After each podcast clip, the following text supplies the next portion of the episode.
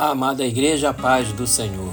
Hoje é dia 24 de fevereiro de 2024 e estaremos falando sobre a crise diplomática do Brasil com Israel em nossa pastoral semanal. A palavra de Deus diz no livro de Gênesis, capítulo 12, do versículo de 1 a 3, no chamado do Senhor a Abrão. Ora, disse o Senhor a Abrão: Sai da tua terra, da tua parentela e da casa de teu pai e vai para a terra que te mostrarei.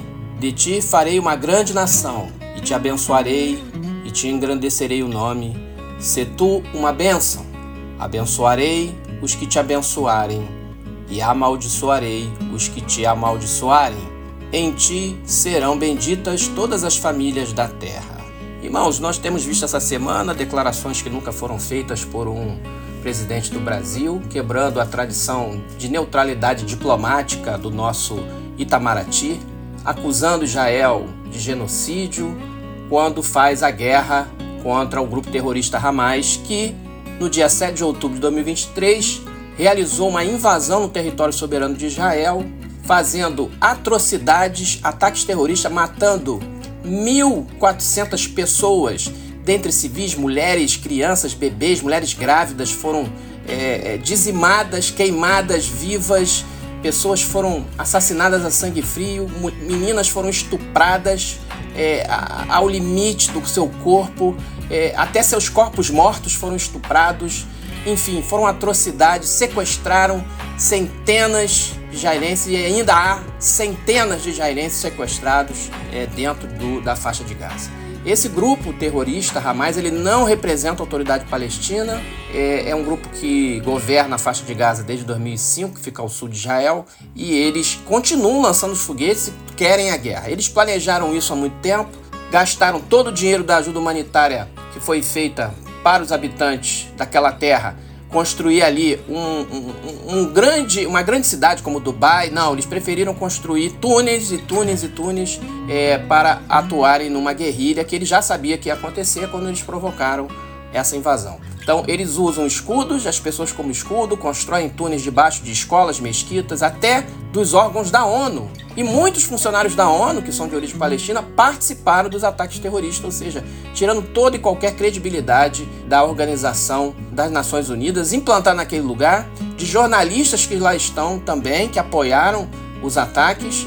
E os números divulgados pelo Ministério, então, Ministério da Saúde do Hamas são números é que não tem provas, que não tem imagens, que não tem fotos, que não tem. Eles fabricam os números e os governos estão usando esses números, dando valor a informações de terroristas. Infelizmente, o nosso mandatário do Poder Executivo atual, né, o presidente da República, o chefe de Estado, se manifestou na Etiópia de uma maneira muito agressiva, como nunca antes feito, contra o povo de Israel, contribuindo para o antissemitismo dentro do Brasil, no mundo, insuflando outras nações a fazer o mesmo. Né? Obviamente que ele teve apoio somente de países que são alinhados com a sua mentalidade, né? que a Venezuela, Bolívia, Colômbia, que tem um governo hoje de um ex-traficante de drogas, da Rússia, enfim, Irã, o próprio Hamas o elogiou. Então, é, a gente fica é, numa situação muito delicada porque nós brasileiros não concordamos com essa postura do atual presidente. É a nossa opinião como evangélico, é uma opinião. Queremos a paz, a paz vem por Jesus, nós sabemos disso, não tem jeito, mas é um Estado soberano democrático livre, que tem liberdade de expressão, que tem sistema judicial, um exército treinado usando toda a tecnologia para evitar dano colateral contra um grupo terrorista que ataca a ermo. Ficar do lado dos terroristas não é ficar do lado do bem, é ficar do lado do mal. E nós, como servos de Deus, vamos orar pela paz de Jerusalém e vamos orar pelo povo de Israel. E por quê? Porque a Bíblia diz que nós devemos fazer isso. No livro de Gênesis, abençoarei os que te abençoarem. O isolamento de Israel é escatológico. Isso vai acontecer. Haverá um grande acordo de paz, nós já sabemos isso. Esse acordo de paz vai permitir a construção do terceiro tempo. Nós sabemos que a figura do anticristo vai nascer nesse momento e nós estamos acompanhando esses fatos. Mas ficar do lado de grupo terrorista está errado. E nós, como igreja, devemos nos posicionar, porque posicionou-se contra Israel se posicionou contra Israel, se posicionou contra as promessas de Deus. E se se posicionou contra as promessas de Deus, se se posicionou contra Deus, se posicionou contra a igreja do Senhor. Então, somos muito claros. E Jesus também trouxe uma palavra de juízo em Mateus 25, irmãos.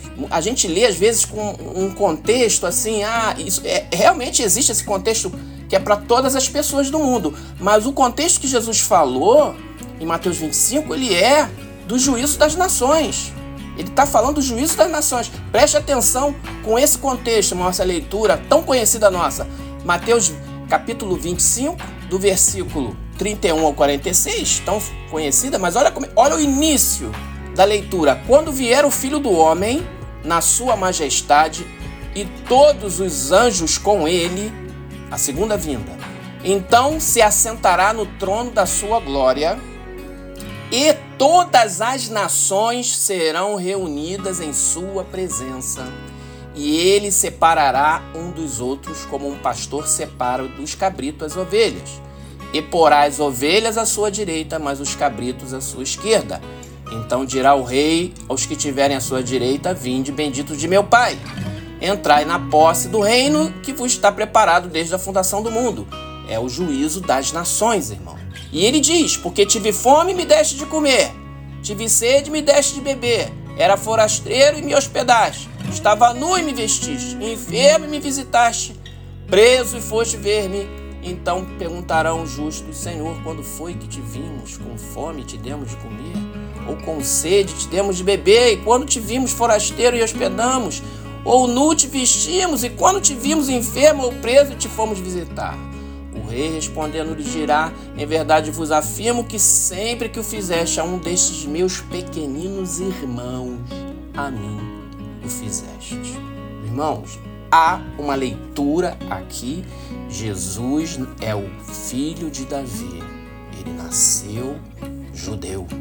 Meus pequeninos irmãos, nesse momento que Jesus volta, Israel vai ser quase destruído e o Senhor voltará e com sopro de sua boca destruirá o falso profeta e o anticristo e todos aqueles exércitos. Isolar Israel é fazer exatamente isso que os cabritos fizeram. Porque esse momento de antissemitismo no mundo vai fazer uma grande imigração dos judeus de volta para a Terra Santa. Mas os que estiverem aqui vão ser perseguidos. Olhem as redes sociais.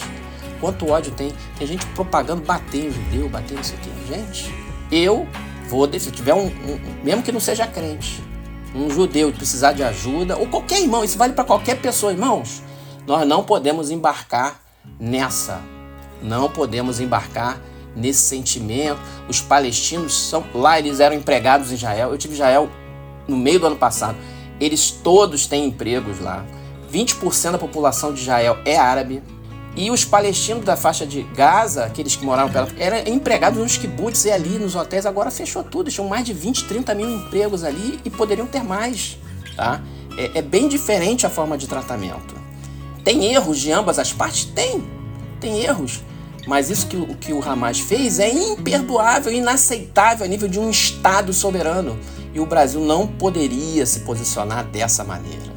Ele deve lutar pela paz, pelo cessar-fogo, pela solução pacífica, como é a tradição diplomática. Mas acusar Israel de genocídio, e duas vezes na mesma semana, é escalar uma crise desnecessária e alinhar o Brasil a países como Irã, Rússia, China, Venezuela, Coreia do Norte. Não faz parte da nossa tradição.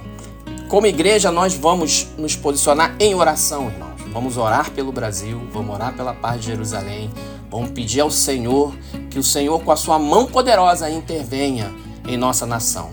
Para que a nossa nação não seja contada com os cabritos, mas que a nossa nação seja contada com as ovelhas do Senhor.